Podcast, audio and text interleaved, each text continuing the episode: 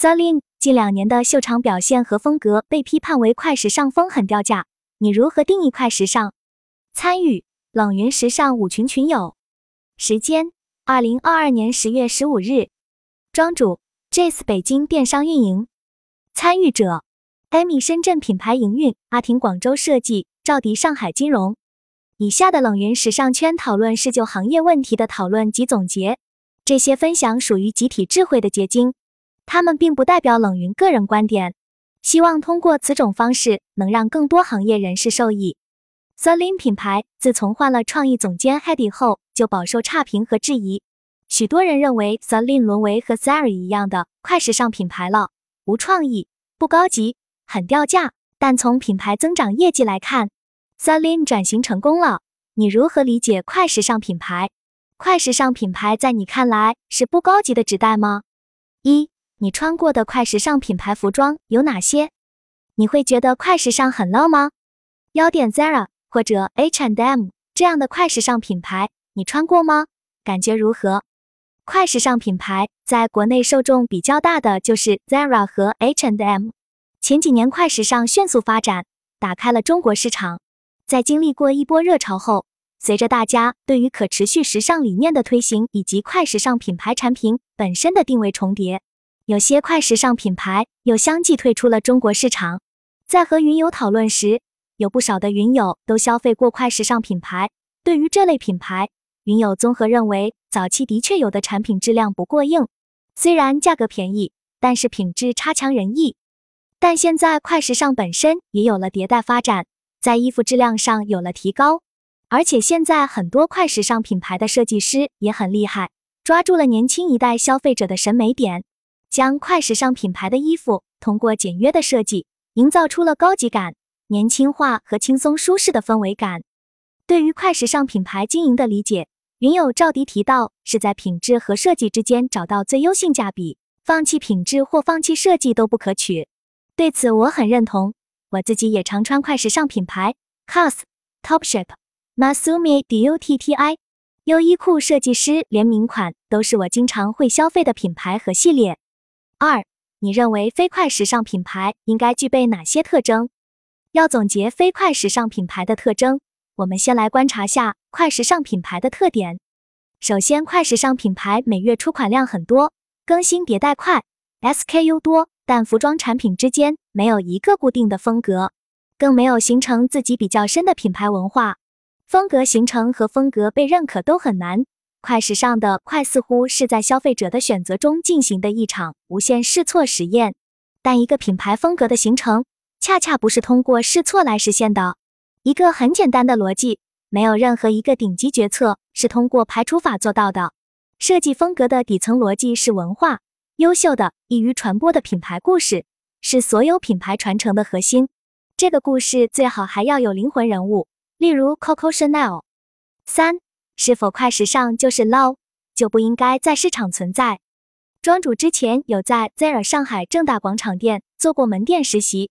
在整理衣服时候，听到很多顾客说 low。另外，其实，在新 Celine 的秀场视频弹幕也经常看到类似的评论。每次庄主刷到的时候，就在想什么时候国内变化这么大？对于快时尚品牌的评价，在几年以内出现了这么大的逆转。通过与云友们的讨论，我在此总结：快时尚就是 low 这话不绝对。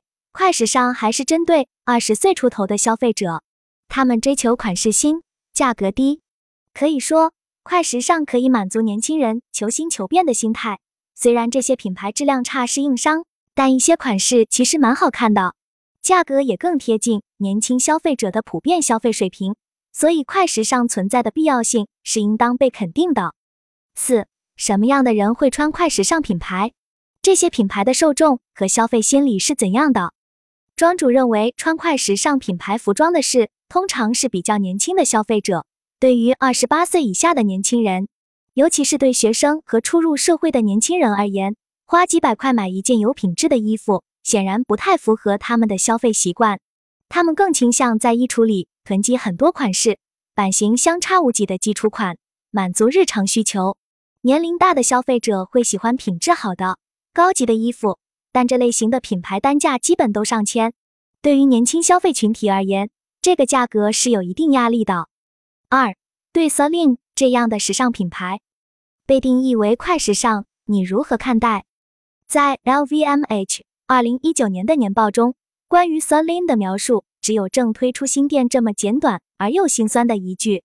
到了二零二零年的年报里，又突然变成亲儿子般的待遇，不仅指出其第四季度在亚洲销售强势复苏，并夸赞了家居和凯旋门皮具系列热销。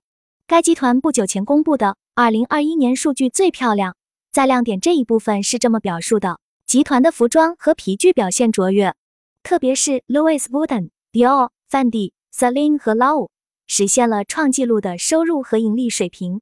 之后。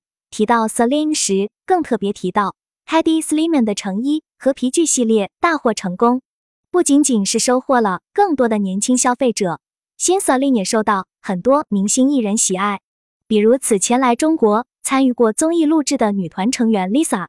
不只是和 Lisa，Celine 还和超模 Kaya 也进行了合作。Kaya 也是在 TikTok 上比较火的超模，热点度也很高。一度让 LVMH 头疼的明星创意总监 Hedi Slimane，自从2020年的一百八十度潮牌化转身后，已在此后短短两年间让法国奢侈品牌 Celine 成为现金奶牛。LVMH 在上周发布的2022年第一季度财报中表示，Louis Vuitton 依然是时装皮具部门的主要增长动力，Dior 和 Celine 的增速则超过其他品牌。二零一八年上任伊始，LVMH 对 Hedi Slimane 的期许是复制他在 Saint Laurent 创下的商业奇迹，帮助 Celine 的年销售额在五年内从原本的近十亿欧元提升至二十亿或三十亿欧元。在接任总监的时候，我记得集团要求 Hedi 好像要做到三倍还是十倍的业绩增长，但毫无疑问，尽管不被别人喜欢，但是他成功了，LVMH 赌对了。据时尚商业快讯，Celine 的年销售额很可能在去年已经达到二十亿欧元。这意味着 Hedi Slimane 对 Celine 的年轻化和潮牌化转型快速生效。虽然初期走过弯路，但 Celine 仍在第一个五年初步完成了集团的商业目标。如果说从设计风格来看的话，新 Celine 不被认可情有可原。但是纵观整个时尚产业来看，Hedi 的做法没有错。从 LVMH 时装皮具部门品牌矩阵来看，Celine 的下一个目标似乎是向迪奥看齐。在网上，同样的数据有很多，不管是真是假。但是庄主个人从感受来看，现在的 Celine 有点取代原来 Gucci 在年轻人心里的地位的感觉。像爆款的背心、凯旋门标志包，有很多人在用。三大牌设计应该符合市场审美，多做转型。还是延续以往风格，做品牌沉淀。一从消费者角度讨论，如果要考虑转型，保险来看应保留品牌 DNA 中百分之七十占比，剩下百分之三十可以进行转型或创新。像新 Celine 就向 Z 时代年轻人靠近，做了转型，褒贬不一，但是业绩上体现出了递增趋势。庄主认为品牌打实穿主义的牌没有错。所以庄主喜欢现在的 Celine，太束之高阁的品牌形象会觉得有距离感，甚至不会考虑。而新 Celine 的风格，我会根据自己消费能力选择。二，从设计师角度讨论这个问题很难。其实一直困扰庄主的问题是如何做选择。庄主和朋友在做品牌，做的是偏民族风的饰品，个性元素多一些，但主流的产品还是银饰饰品多一些。庄主也一度不知道该怎么布局产品线。冷云老师最后提到这个问题的背后，其实是如何创作雅俗共赏的问题。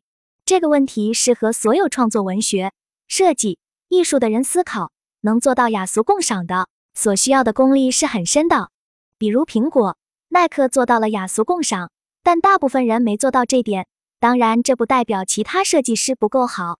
其实你只要有一批拥趸即可。我觉得认识到一点很重要，这个世界是多元的，有你这样的设计师，也一定和你一样喜好的人。你就是去努力找到和你一样的人。比如我们社群也是这个道理，我们不算大，没有规模，但我们聚合了一批志同道合者。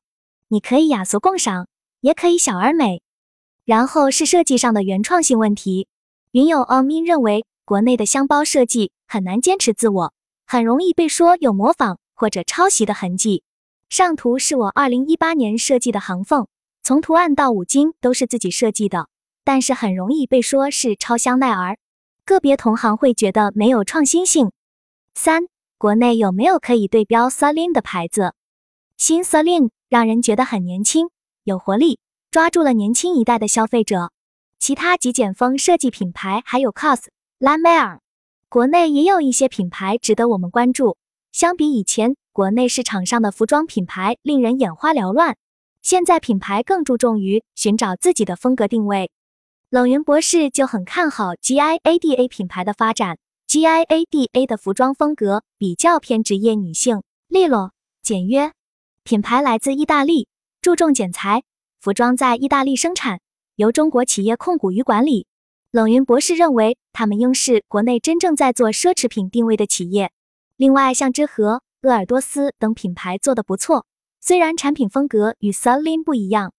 虽然值得关注的品牌越来越多，令人欣慰，但如冷云老师所言，国内目前还没有里程碑式的能载入全球设计史的设计师。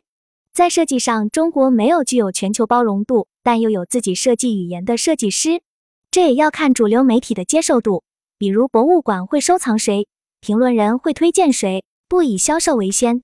比如 Chalian、McQueen 他们突破了设计界限，创造了新的设计语言。